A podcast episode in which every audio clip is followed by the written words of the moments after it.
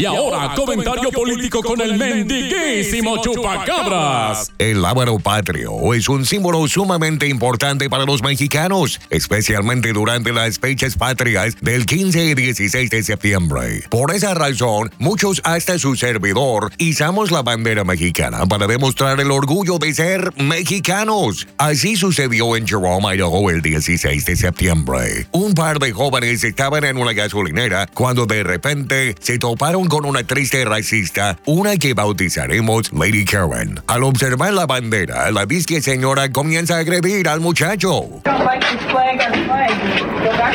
No. Go back to Mexico. No. You're probably not even legal.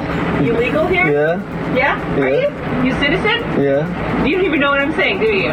You're not a citizen because you have to speak English to be a citizen. No, you don't. Huh?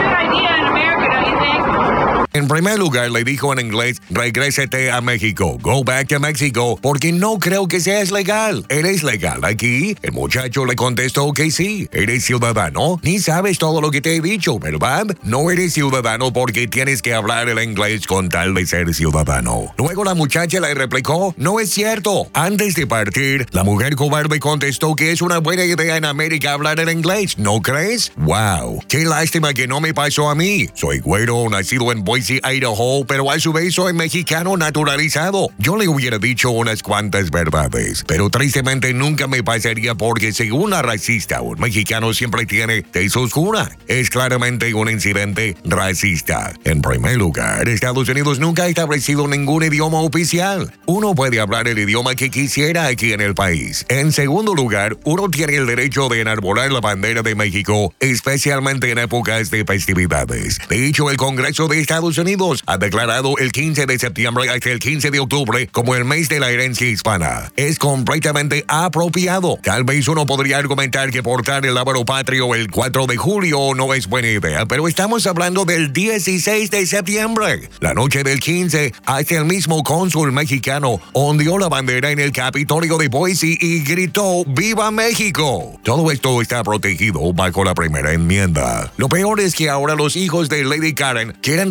responsabilizar a las víctimas por cualquier agresión que pudiera recibir su mamá. De ningún modo le deseo represalias. Pero ¿quién comenzó todo esto? Tristemente es un claro ejemplo de Estados Unidos bajo el mando de Donald Trump.